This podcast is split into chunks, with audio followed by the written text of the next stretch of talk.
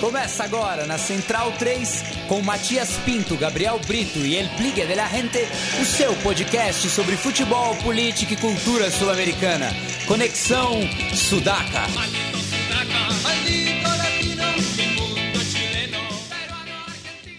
Buenas ouvintes da Central 3, está começando mais um Conexão Sudaca, aqui ocupando e resistindo a sua placa de áudio, ou no seu MP4, ou no seu celular, que seja. Se um amigo gravou um cassete, também está valendo.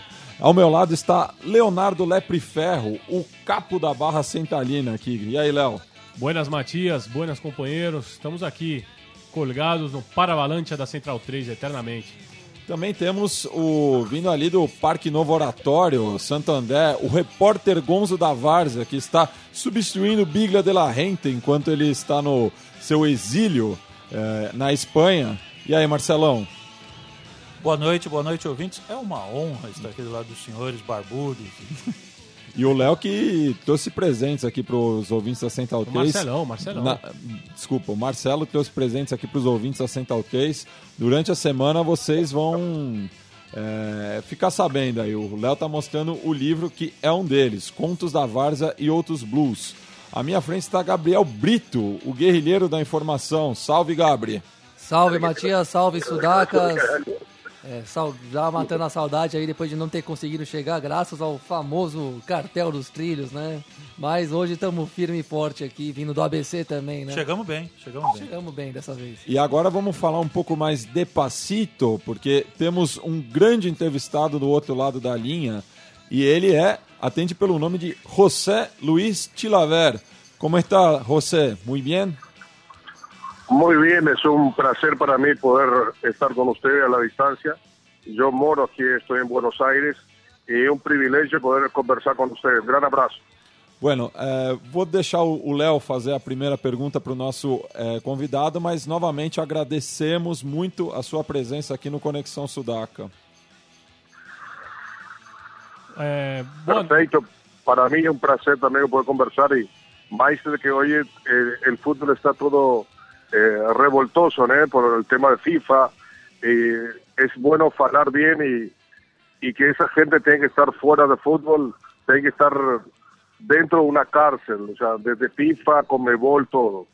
Muito bem, Chilaver. Então, já que você. Eu vou falar em português, você pode responder em espanhol, não tem problema. Se você não entender alguma coisa também do português, mas eu acho que você deve, deve entender bem. Mas já, já que você comentou sobre os problemas na FIFA, né, os problemas de corrupção que estão aparecendo, estão vindo à tona, é, recentemente você disse que. Vamos começar começando, né? Recentemente você disse que a Comebol ela é um antro de corrupção terrível.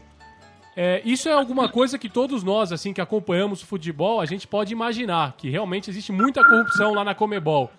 Mas você, por ter sido um ex-jogador, por ter sido um ex-jogador atuante, é, ter sido ter sido um líder, o que que você sabe, como que você pode comprovar isso que nós aqui não conseguimos, né? O que que você conhece de, de esquemas de corrupção, o que você sabe que já aconteceu lá dentro, que a gente não tem esse acesso a isso, e você conhece, você pode comprovar. Bueno, es muy fácil. Eh, la Conmebol, el balance que de- nosotros tenemos en nuestras manos, cuando fuimos a una reunión donde participó eh, una leyenda viviente, una figura mundial como Romario, también por Brasil, el mismo caso de Careca, ahí en la instalación del Corinthians, eh, la Conmebol facturaba en publicidad de facturación de televisión y de estática más de 130 millones de dólares. Y ellos no pagan de premio a los clubes, campeones, todo eso, no gastan en Copa Libertadores ni Sudamericana ni 60 millones de dólares. ¿Ok? Entonces, si Nicolás Leo estuvo 27 años del poder, Grondona estuvo más de 37, ya falleció. Ricardo Teixeira también, nadie fala de él. Él es, un, es uno de los más corruptos de la historia del fútbol. Cada día más los clubes están pobres y los directivos son todos multimillonarios, ¿ok? Por eso para mí es un honor, un privilegio eh, la lucha que estamos teniendo con Romario, Careca en Brasil, eh, como también en su momento Maradona, contra esta gente, porque lo que queremos es que los clubes se vuelvan ricos, que el, todo el dinero vayan a parar a los clubes, indirectamente el dinero va a ser para mejores contratos para los jugadores y mejores premios, ¿no? É, não, e já que você comentou né, sobre o Romário, você tem aco- acompanhado o desempenho do Romário como senador aqui no Brasil, né? Você tem acompanhado essa carreira política do Romário? Romario tiene un gran respeto, por algo la gente lo quiere, lo han votado a él. ¿eh? Tiene una conducta, una trayectoria como deportista de ley y que fundamentalmente está trabajando muy bien ahí en la política en Brasil.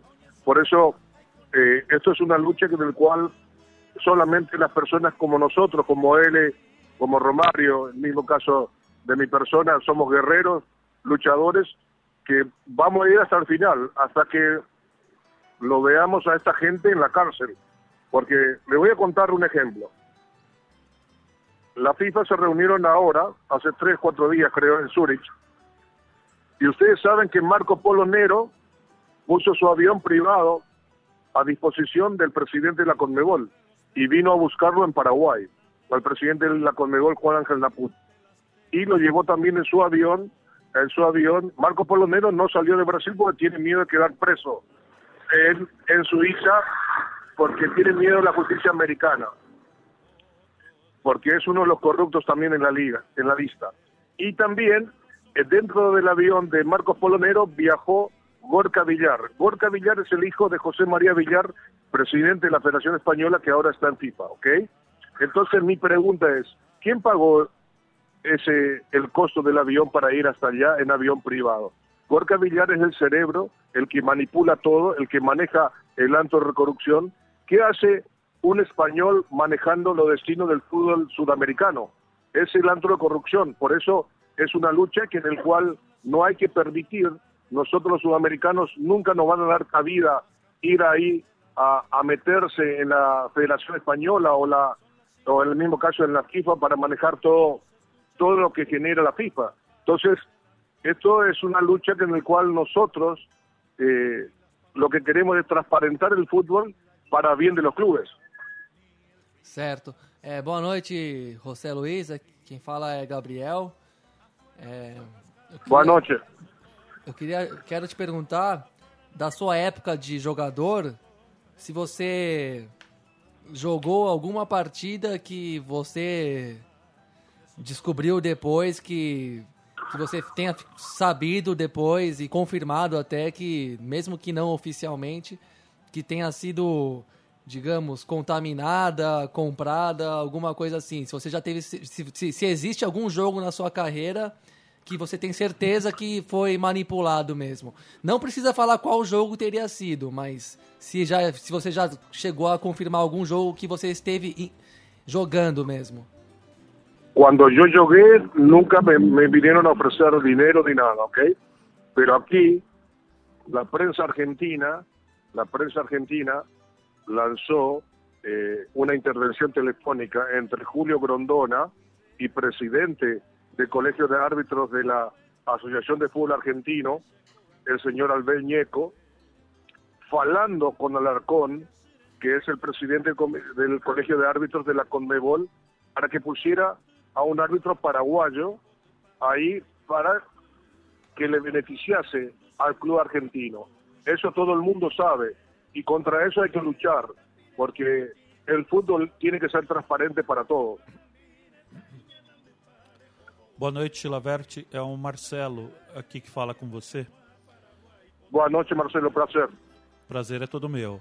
Aqui no Brasil, ah, uma das críticas que faço com relação ao jogador brasileiro é a falta de identidade dele com a cultura de jogar futebol no Brasil. Não estou nem falando da seleção, mas a cultura de jogar futebol. Em 98, quando você liderou aquele time, aquela seleção paraguaia, eu sentia muito brio e muito orgulho daquele time de fazer parte né, daquele grupo, de, de representar o seu país, o Paraguai, a cultura do, do teu povo jogando futebol. Você acha que falta muito isso hoje para o jogador de futebol num todo, em toda a América do Sul? Como é que você vê essa questão? Sí, es verdad. Es- falta una mentalidad fuerte. Últimamente jugador no es profesional, no ama profesión. Esto es la mejor profesión del planeta. el fútbol hay que cuidarlo y no permitir que lo manoseen. Por eso el jugador hoy ha desviado un poco de atención.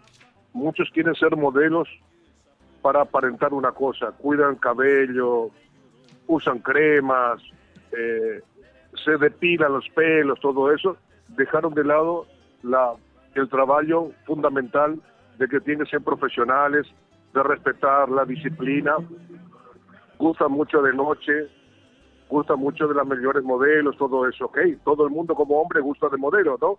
Pero todo es su momento, hay que cuidarse, más que uno tiene que, si uno quiere responder y llegar muy lejos, tiene que ser um excelente profissional. É, Chilaver, temos uma pergunta aqui de um ouvinte, o Warwick Gomes, lá de Aracaju, e ele pergunta para você qual é a sua opinião sobre a escolha do, do Ramon Dias para ser o treinador da seleção paraguaia. Para mim, é o pior treinador que pudo ter Paraguai. Ele não trabalha, ele é um oficinista, él fue, firmó contrato nada más por cuatro temporadas, contrato multimillonario, y no trabaja nada. Paraguay no tiene un team porque quien tiene que jugar en octubre, nadie conoce quién va a ser el equipo principal de Paraguay, porque él mismo con su cuerpo técnico no conoce a los jugadores paraguayos. Es una pérdida de tiempo. Yo soy muy pesimista de lo que puede hacer Paraguay en la eliminatoria. E eu queria fazer uma pergunta agora em relação aos jogadores naturalizados, sobretudo o Ortigosa e o Lucas Barrios. O que você acha dessa opção de, jogadores que não têm espaço na seleção dos seus países, mas optam é, por defender o país dos seus pais ou mães? Eu creio que é normal. O sea que quando um jogador tem condições para jogar por outra seleção, tienen que ser superiores al que está jugando eh, en el país de origen. ¿eh? Pero tanto Ortigosa Lucas Barrios son tienen sangre guaraní, sangre del país paraguayo. Ojalá puedan tener un gran nivel. Yo estoy de acuerdo que tienen que nacionalizar a jugadores cuando no se tiene en esos puestos de privilegio para poder contar con ellos. Eh, Chilaver, mais uma pergunta já, até voltando naquele naquele assunto já né, de, de política, de toda essa politicagem que há no futebol. É, recentemente você também deu algumas entrevistas onde você, de alguma forma, incentivava o boicote, né, o próximo Mundial que será realizado na Rússia, até mesmo porque é uma escolha meio, meio nebulosa, ninguém sabe o que, o que de certo aconteceu. Se você hoje, se a gente fizesse um exercício de imaginação e hoje você fosse o presidente da Associação Paraguaia de Futebol, que eu também nem sei se essa é a sua intenção, mas se você fosse, você tiraria a seleção paraguaia da disputa das eliminatórias para a Copa do Mundo? E qual seria o seu argumento para convencer as outras federações a não participarem, a boicotarem o Mundial de 2018 na Rússia? É que se tem que lutar entre todos e todo tem que fazer e sair das grandes potências. Joseph Blatter está enjuiciado en su país con Platini.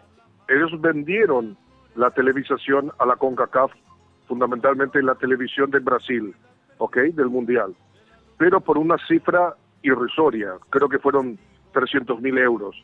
Una vergüenza, o sea, todo el mundo sabe que por ese monto nadie toma una licencia para un Mundial. Entonces, realmente Rusia eh, habría que investigar a profundidad cuánto dinero ha pagado para tener como sede. Pero realmente se tendría que boicotear, tenía que luchar entre todos, pero que sin lugar a dudas las grandes potencias, eh, potencia en este caso Alemania, el mismo caso eh, Rusia, ellos falan de que han ganado limpiamente, pero si ya Vladimir Putin habló de que Blatter es un hombre de honor, ya faló todo, que han puesto muchísimo dinero para poder tener la sede. Es una vergüenza, o sea, realmente va a ser el mundial de la corrupción. Essa é a imagem que vai vender Rússia. É certo, Chilaver. E bom, além da Rússia em 2018, tem 2022 no Catar que inclusive se decidiu que que vai ser no, perto do Natal, né? Da, de, la Navidad. Sí, en invierno. En invierno, sí, sí, O que, que você frío. acha, o que, que você ima- imagina, não dá para ter opinião, porque são- estamos falando de coisas que vão acontecer daqui anos. Mas o que, que você imagina do- que vai ser do futebol depois de- dessas duas Copas do Mundo, com todas essas questões que cercam a escolha dos países sedes? O que, que você imagina para o futebol no geral, depois de duas Copas do Mundo feitas do jeito que você descreveu aí? Yo me gustaría y necesitaría y pagaría por verlo a Joseph Blatter y compañía en la cárcel, que se queden presos, y también en la Conmebol mismo, ¿ok? Si Nicolás Leo tiene prisión domiciliaria, también Juan Ángel Laput con Gorka Villar en la Conmebol, todos tienen que estar presos porque ellos fueron eh, del comité ejecutivo de la gestión de Nicolás Leos. Ellos saben todo el dinero que dónde ha ido a parar y vuelvo a repetir, los clubes tienen que ir y levantarse también y hacer todo un paro, un boicot, porque realmente eh, la Conmebol es un antro de corrupción que en el cual todos sus dirigentes son todos multimillonarios y los clubes pobres, y eso no puede ser.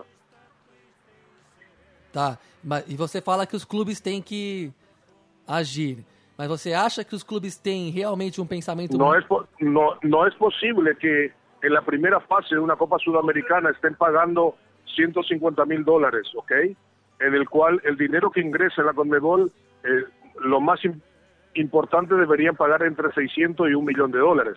Hay mucha diferencia, porque la Conmebol nunca construyó ningún estadio en ninguno de los países de Sudamérica. Y realmente todo el dinero pues eh, han ido a parar las arcas. Por eso la justicia americana eh, sigue trabajando a profundidad y que realmente eh, eh, lo está haciendo muy bien. Y, y ojalá no solamente queden presos los directivos, también sus hijos que están disfrutando hoy de esos dineros tan, tan buenos que han robado al fútbol, porque hoy ya no está Grondona, pero su familia lo está disfrutando todo el dinero que tiene. Entonces, a veces en la vida muchos dicen eh, que uno habla, no, la justicia tiene que ser para todos igual, porque a mí me encantaría que con ese dinero tengamos clubes, como le decía, vuelvo a repetirlo, muy ricos y que a la vez se ayude a, esa, a esos países donde más se necesitan construir estadios para que los niños puedan seguir jugando al fútbol en un lugar de privilegio. Sim. E, bom, aqui no Brasil, o, presidente anterior da CBF, o, o José Maria Marim, está preso na Suíça até agora. O Del Nero não sai do país porque tem medo de ser preso também. E os clubes não Marco fazem... Polonero, Marco Polonero está por caer también, Sí. como también toda la gente de la Conmebol. E mesmo assim, os cair clubes brasileiros não fazem pouco. nada. Mas os, os clubes brasileiros não fazem nada. Então você acha que no âmbito sul-americano os, os clu- os clubes vão agir mesmo para reorganizar o futebol sul-americano? Ou ah, os, os clubes também são tão medíocres quanto os, os dirigentes que mandam no futebol do continente? No, no salió bien la ligación, disculpa. Então, aqui o Del Nero tá caindo, o, o Marim anterior ao Del Nero caiu e os clubes não fazem nada. Você tem algum otimismo de que os, os clubes façam alguma coisa para mudar o futebol sul-americano ou você acha que eles têm um, perfis mais parecidos? Yo, yo, yo espero que, por ejemplo, como el presidente de Bolivia, Evo Morales, que ha actuado muy bien para transparentar el fútbol, que ha metido preso al tesorero de la Conmebol, Chávez, que ahora está preso en Bolivia por malversación, todo eso, que también toda la, eh, la justicia de cada país, en este caso Brasil, Paraguay, la fiscalía tiene que investigar de dónde incrementaron su patrimonio esta gente sin trabajar. Entonces ahí está el tema, porque si nosotros no pagamos impuestos en nuestros países, vienen eh, eh, Hacienda la DGI o como le llamen ahí en Brasil, nos llevan preso si no pagamos impuestos. ¿Cómo justifican el dinero que tiene? Eso realmente es muy importante y ojalá que ocurra y eso es la- el sueño que tengo, que estén todos presos. E, e Chilaver, e logo depois que, que começaram a cair as cabeças lá na, na FIFA, logo veiculou-se a possibilidade de vários ex-atletas ocuparem os cargos né, de, de, na presidência da FIFA. Atualmente a gente tem o Michel Platini, né, com um cargo importante, o a Brujita Veron com, como presidente do Estudiantes.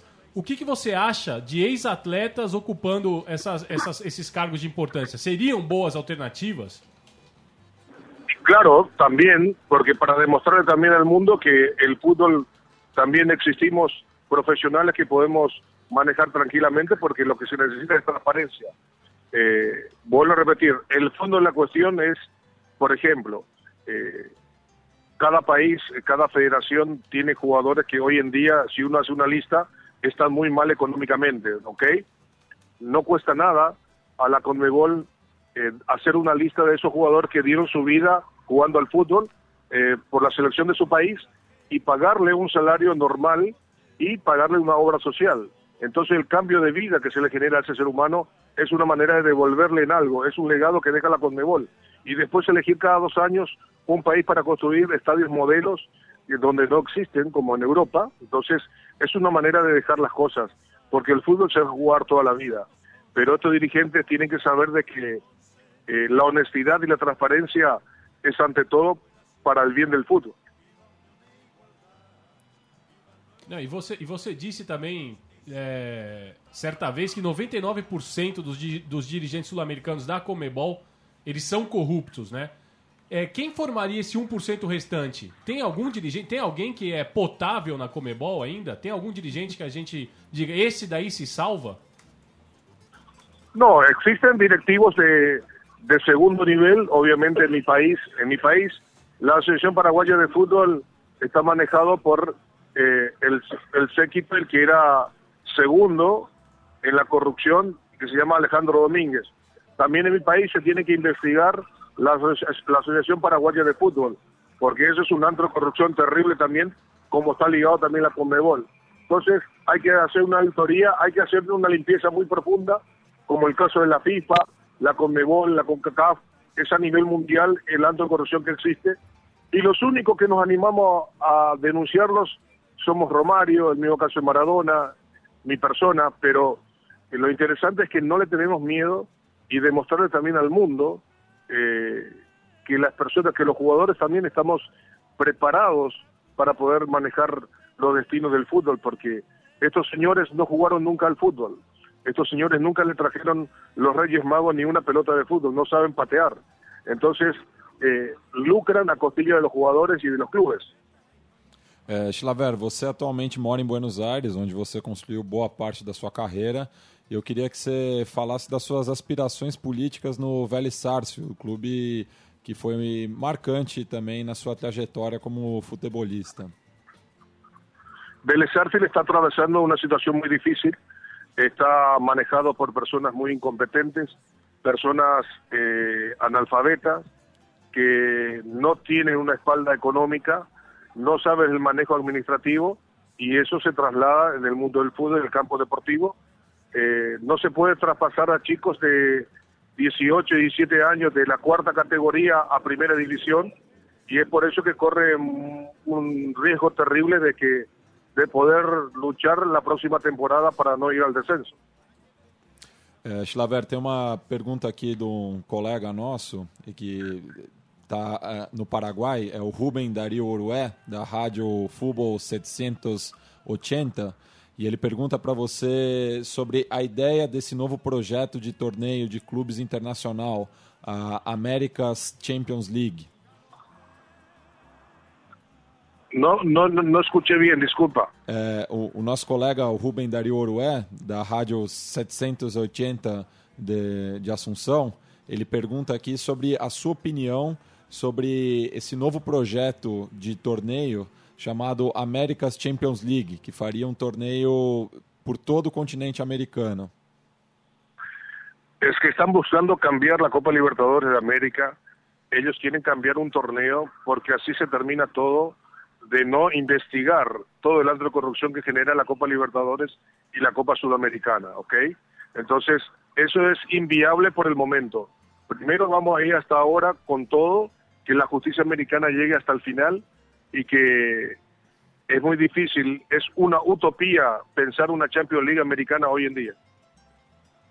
E, vo você se vê, Chilaver, ocupando algum desses dois cargos? Se você tivesse que escolher entre a cadeira de é, técnico da seleção paraguaia ou a presidência do Vélez Fárcio, você se vê ocupando algum desses dois cargos? No, no, no, no. Yo tengo cosas muy importantes en mi vida. Lo importante es que cuando si se da una oportunidad en la Conmebol tendremos que falar entre las grandes figuras que estamos en, en Sudamérica fundamentalmente y buscar a un referente importante que sea electo entre todos.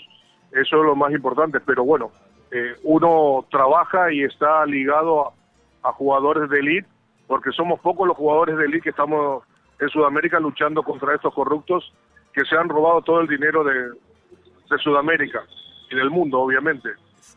É, Chilaver, ainda insistindo um pouco nesse assunto da Champions League das Américas, você não acha que também, por conta desse vazio político do, aqui da América do Sul e da Comebol, ela não pode, a competição não pode acabar sendo, de- entre aspas, né, digamos assim, sequestrada por gente que também não é muito melhor do que a Comebol, mas pode aproveitar esse vazio para se apropriar de um campeonato muito tradicional e, e descaracterizar esse campeonato? Disculpa, otra vez se, se cortó la ligación. Você não acha que também, se vierem esses empresários e com, com essa ideia de Américas Champions League, ela- eles não podem também, digamos assim, de- descaracterizar o campeonato, fazer o torneio perder a própria alma também, se aproveitando desse momento de vazio político? Bueno, a, a mucha gente, lo operativo, todo el tema fútbol, obviamente uno debe tratar de, de buscar el consenso general. Pero hoy en día, obviamente, eh, todo el fracaso que ha hecho este acto de corrupción, que ha ensuciado al mundo del fútbol, que el fútbol es totalmente transparente, lo que maneja el fútbol de FIFA y la Conmebol son los corruptos, lamentablemente, y hay muchas cosas para ayudar también en lo social a mucha gente de cada país.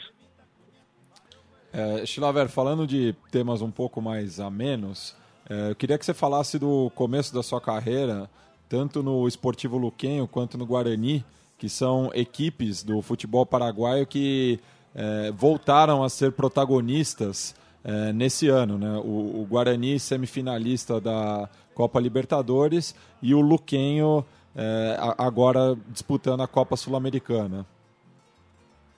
Sí, sí, perfecto. Yo empecé a jugar en el Sportivo Luqueño, hemos estado muy bien, jugamos a Copa Libertadores, empecé el año eh, 79 hasta el 83, eh, salimos vicecampeón, en 84 fui al Club Guaraní donde salimos campeones y que obviamente son recuerdos imborrables, son instituciones que, que quiero muchísimo.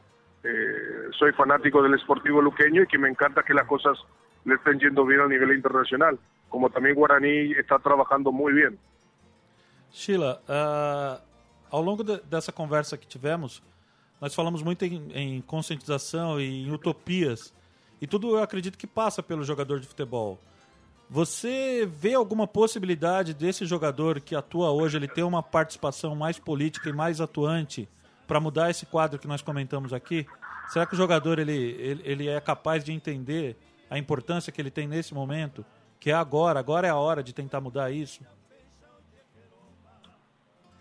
Yo no lo veo porque el jugador de hoy en día eh, no quiere eh, mezclarse, no, que, no quiere tener tiene miedo de los dirigentes. Eh, más de que jugar al fútbol dura toda la vida. Eh, también de que no todo el mundo gana bien, eso es la realidad, y que hay que luchar. A los corruptos hay que echarlos para bien del fútbol, para el beneficio de todos, porque es una lucha es una lucha permanente que en el cual el jugador de fútbol piensa que dura toda la vida y es corta, eh, es muy corta. A los 18 años todo el mundo fala de que es uno joven, a los 30 está viejo. Hoy en día el jugador tiene temor, no quiere luchar. E você acha que o, o Diego Armando Maradona ele seria uma boa alternativa para a presidência, para reunir todos esses jogadores em prol de um, de um coletivo? Ou você acha que, que existe algum outro jogador, que, que ex-jogador, que possa assumir essa, essa função? Disculpa, se cae la ligación. Não, eu, per- eu perguntava se você acha que o Diego Maradona ele pode ser um ser o, o ex-jogador que pode congregar, que pode é, assumir essa função para reunir todos os jogadores num, em prol de um objetivo, ou você tem alguma outra sugestão, alguém que você acha que possa desempenhar essa função? Yo creo que el que puede reunir todo, comprende, aquí en la Conmebol hay una hay una fuerza entre Brasil y Argentina que son dos potencias. Eh, para mí estoy más cerca de Romario, de la manera del manejo, es un hombre que puede acercar mucho a partes, porque es un hombre eh, leal, honesto, que lucha contra la corrupción como lo hace también la política en Brasil, y es el hombre ideal eh, para poder eh, juntarnos y hablar y elegir y por lo menos manifestar cuál sería el futuro del fútbol de, de Sudamérica. Sería fantástico. É, José Luiz, agora também voltando fute- pro futebol mesmo, pra sua carreira, o Leonardo Miranda aqui, que tá ouvindo o programa, tá perguntando é, como é que apareceu a ideia de você cobrar faltas e pênaltis, de começar a marcar gols, como é que surgiu isso tudo aí na sua vida? Fala para Leonardo de que yo antes de como golero fui número 9. Entonces me gustaba marcar goles, por eso. E você teve algum treinador durante a sua carreira que te impediu de, de bater pênaltis ou faltas? No, no, no, no, no, porque antes uno solamente me dedicaba a atajar. Después eh, una situación límite se dio y Carlos Bianchi en Vélez Arce me dio la oportunidad y salía a tirar falta. Y gracias a ello, pues eh, también tenemos eh, también ejemplos importantes como un gran amigo Rogerio Seni de, de San Paulo, que es una leyenda viviente que me admiro, es un excelente profesional, eh, ganador de todo también, gran golero y que excelente bateador de falta también y de penalti. O sea, lo importante es que hemos hecho eh, una escuela y que hoy en día es muy difícil ver lo que uno ha hecho dentro de la portería. Chilavert, eu tenho uma pergunta aqui de um primo meu, gaúcho, de Porto Alegre, é o Mitchell Ibagaça. Ele pede para que você comente o episódio que tu teves com o Roberto Carlos durante a eliminatória em Porto Alegre. Eu, de antemão, vou dizer que eu adorei, eu tô com você e pronto. No, eso son circunstancias de, de juego, ¿no? De- él tiraba de todos lados, no podía marcar. Eh, yo tapaba siempre y cuando termina el juego perdimos nosotros el partido 2-0. Eh, recuerda que el árbitro que estuvo ahí era un árbitro alemán. Mi gran pregunta es, ¿qué, qué hacía un árbitro alemán en una eliminatoria sudamericana?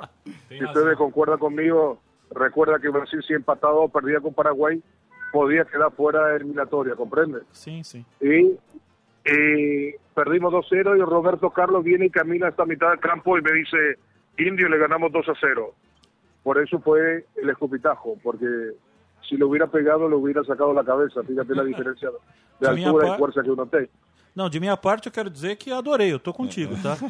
Com o elemento citado aí, com él você. faló que Indio ganamos 2-0, entonces con, en forma burlona, pero bueno, pareciese ser que Roberto Carlos es alemán de ojos azules. Ô, Tilaver, é, tem- Pero lo importante es que todo termina dentro del rectángulo porque estuve trabajando para una cadena de RCN de Colombia en Brasil y estuvimos ahí en varios estadios juntos, pero estuvimos falando todo eso, o sea, no hay rencor, son calenturas del partido. É, Tilaver, eu tenho que confessar que a minha primeira ida ao estádio foi aquela final da Libertadores em 94. Eu, com oito anos, eu, eu, eu- Você me deixou uma criança muito triste. Muitas crianças tristes. Mas eu queria, eu queria que você falasse sobre esse jogo, que para mim foi muito marcante, porque é, foi uma final de Libertadores emocionante e você teve um papel é, espetacular, né? Para a sua equipe. Sí, realmente fue una. eh, el estadio del Morumbí es un estadio maravilloso. Para mí, uno de los mejores del, del planeta. Eh, y la torcida que tiene San Pablo también, o sea, es fantástico. Es difícil salir campeón eh, en el Morumbí, eh, fue un partido muy duro. Yo siempre tengo una admiración y un respeto para, para la gente de San Pablo, todos los, los clubes grandes, en el sentido de que eh, mi admiración por San Pablo porque yo tenía enfrente a una persona que lo veía vivo y que lo, lo adoraba. Para mí Tele Santana era lo máximo como entrenador y como persona lo conocí una sola vez hablando con él y eh, fue una persona maravillosa. O sea, y enfrentar a su equipo, obviamente ya estando él en el banco ya era un poco difícil, complicado más toda la figura que tenía San Pablo. no es fácil salir campeón en Brasil, en San Pablo, teniendo a, no sé, el golero Seti, que era un colega extraordinario también, el mismo caso Valver, tener a, a Juninho en contra, el mismo caso de Müller, o sea, eh, fue un equipo fantástico, en el cual el equipo de Vélez Arfiel siempre le decía a mis compañeros, cuando un equipo está unido todo es posible. Éramos 11 guerreros que luchamos de igual a igual y, y realmente taparle un penalti a Paliña el primero, yo creo que la psicología influyó bastante y ganamos a um grande equipo. Chilavert, uh, agora há pouco nós conversamos, uh, você falou dessa coisa do Roberto Carlos, de se sentir europeu e tal por alguma coisa. Isso é uma coisa que acontece muito no Brasil e voltando para o ano de 94, eu me recordo que aqui as pessoas sabiam pouquíssimo do Vélez. Quando São Paulo perdeu ali, aí na Argentina por 1 a 0 todo mundo achava que aqui ia ser uma goleada e tudo. Por que, que você acha que acontece esse tipo de coisa, essa falta de integração? Por que, que o brasileiro não se sente um sudaca como de fato é? Eh, mira, yo siempre digo de que la discriminación existe en todo el mundo, cada país. Yo jugué en España, en España también existe. Nos dicen, nos falan sudaca, indio. Eh, en Francia también. En Francia de, por ahí te dicen macaco, o te dicen mono, o sea. Eh, pero bueno, lo interesante es que Brasil obviamente siempre sí tuvo grandes figuras y sobresalía siempre, pues tienen grandes equipos, esa supremacía. Hoy en día yo creo que Brasil no tiene tantas figuras tan importantes como tenía antes y ahora se ha equilibrado bastante y ahora cada partido se ve y, que el equilibrio en lo físico pues eh, realmente ha llegado a una igualdad.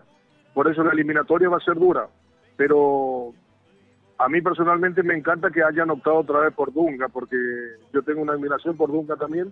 Yo sé que mucha gente no gusta con el estilo de juego que tiene, pero es el fútbol prático, sencillo, que le saca beneficio a Brasil. Chilaver, eu queria, eu ia, eu vou dizer nome de dois técnicos aqui e eu queria que você me dissesse qual a importância deles na sua carreira, tá? É, um é o Carlos Bianchi e o outro é o Paulo César Carpegiani. É a pergunta que beleza. Sí, correcto. Carlos Bianchi fue el padre de, del éxito de Vélez. Eh, ganamos todos con él, es un hombre muy inteligente, muy sabio.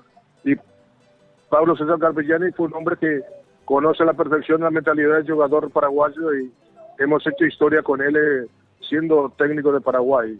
Es una persona capaz, muy trabajadora y que en Paraguay lo queremos mucho. É, e, Schlaver, o, temos um companheiro aqui do programa que é um bielcista de lei. E ele também queria te fazer essa pergunta em relação a Marcelo Bielsa. Como foi o seu relacionamento com o Louco?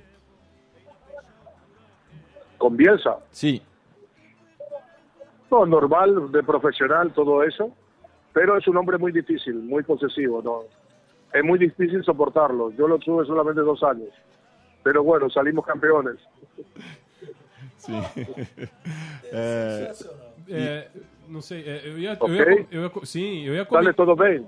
Não, ele falou perfeito, é que a gente deu, a gente se diverte aqui porque realmente ele é o Bielsa é esse imaginário, acho que todo mundo constrói que realmente deve ser um, um sujeito, um personagem bem particular, né?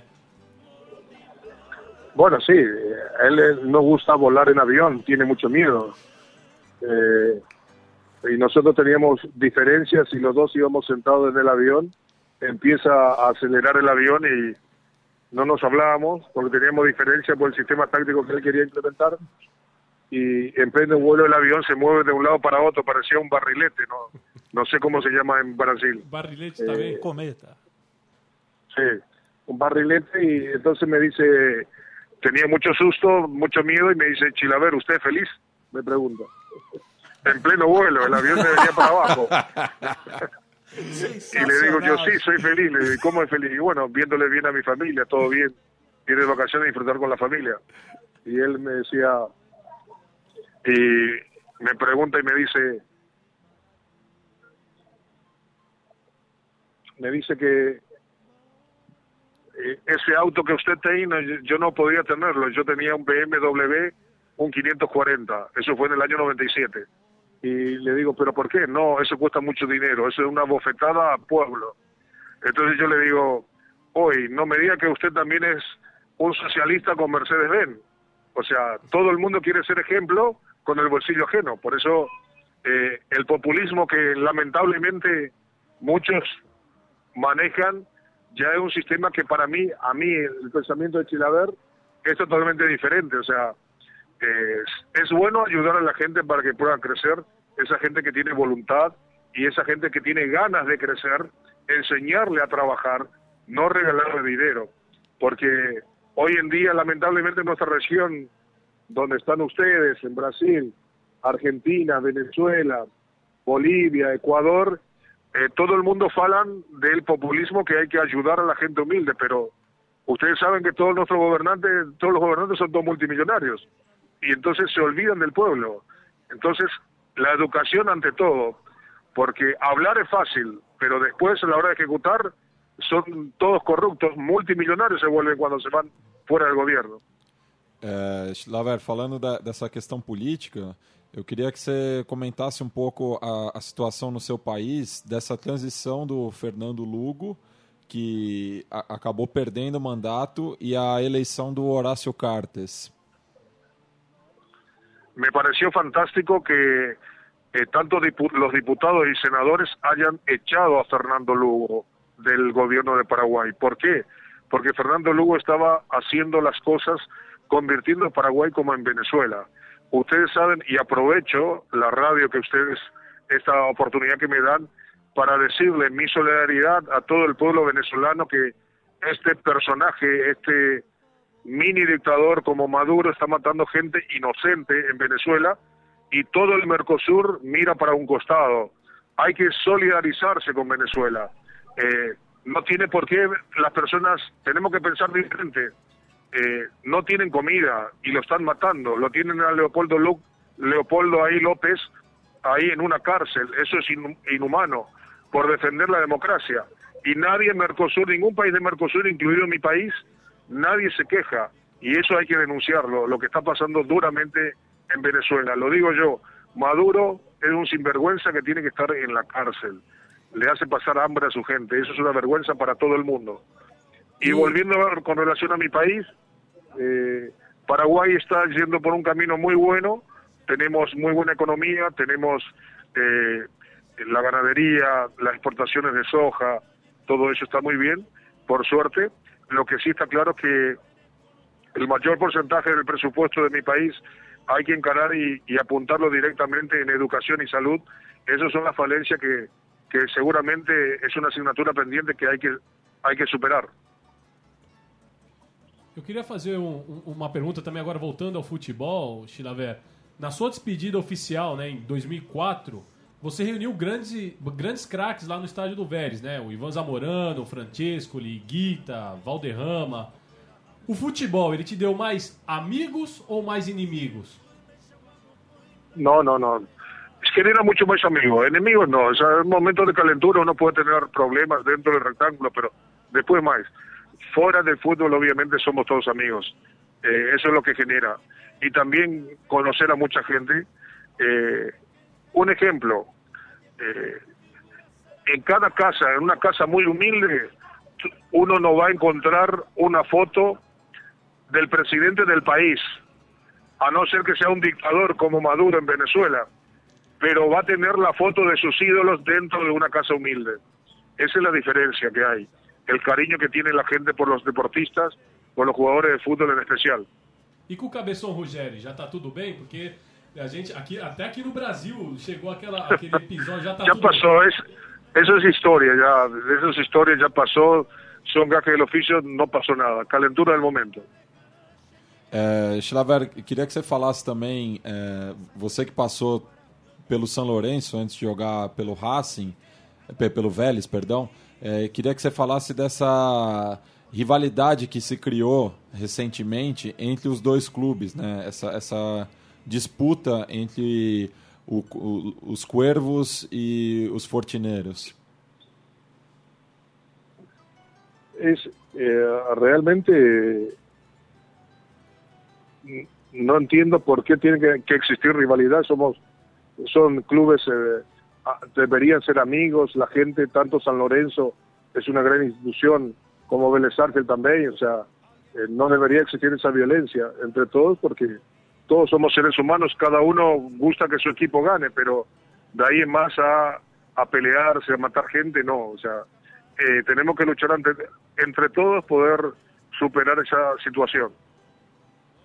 É, você também foi, você ao longo da sua carreira você bateu diversos recordes, né, Schlaver? Você não só bateu, como você impôs diversos recordes por você ser um goleiro pioneiro em diversas é, atividades, né? Cobrava falta, cobrava pênalti.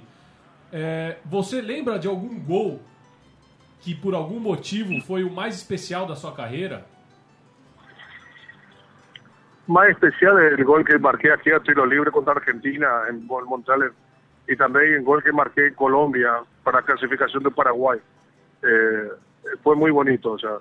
Pero siempre los goles son buenos cuando un portero, un golero pueda marcar. Siempre son diferentes, cada uno son diferentes.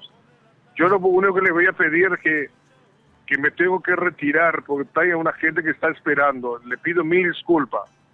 Não, perfeito. Tranquilo. É, a gente agradece a, a, sua presença aqui no Conexão Sudaca e que, que, é justamente isso, né? O, o, futebol atravessando fronteiras e fazendo com que é, brasileiros conversem com um paraguaio que reside na Argentina. Então, o, o continente todo representado aí. Perfeito, deveriam trabalhar todos juntos, todo isso, para que seja muito mais forte el fútbol fundamentalmente de Sudamérica y tener una Conmebol rica para que los clubes sean beneficiados.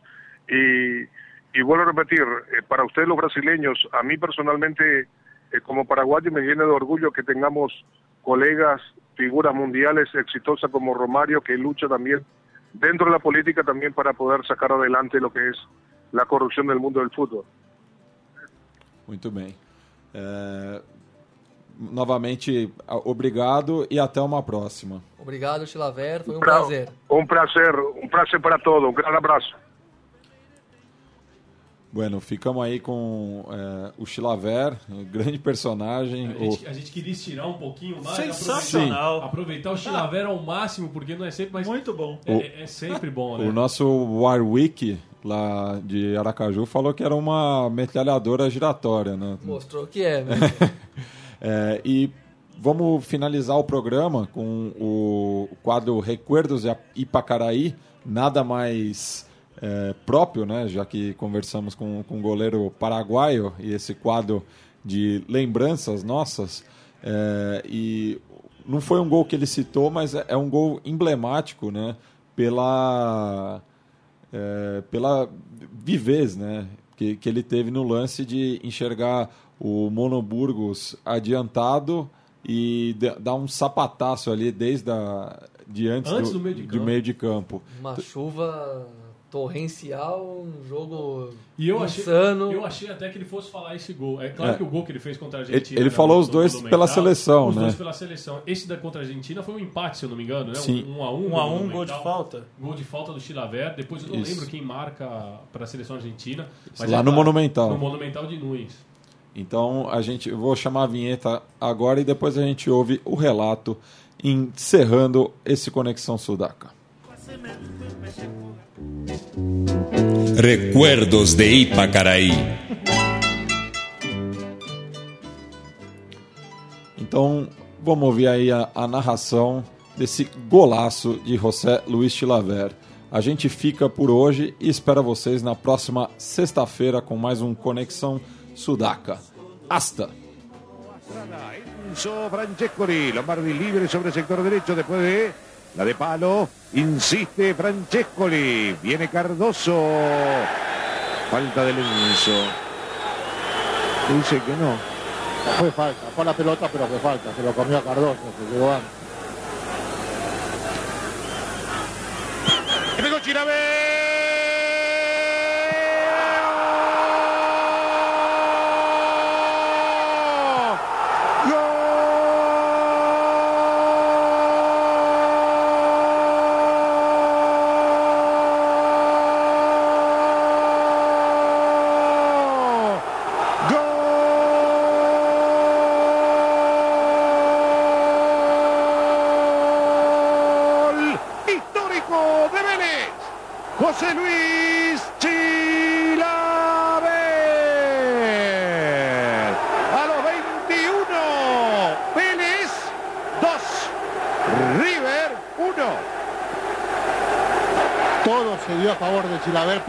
Chilaver buscó todo para que se le dé a favor. En primer lugar, estaba metido en el partido, tan metido en el partido que hay un jugador de Vélez caído que es Cardoso y Chilaver juega la pelota aprovechando la ventaja reglamentaria porque puede hacerlo. Además, observa a Burgos adelantado y después le pega con una precisión notable al balón que prácticamente desde su propio terreno mete la pelota dentro del arco de un Burgos que viene retrocediendo, resbalando y sin hacer pie y no puede contenerla. Excepcional, excepcional.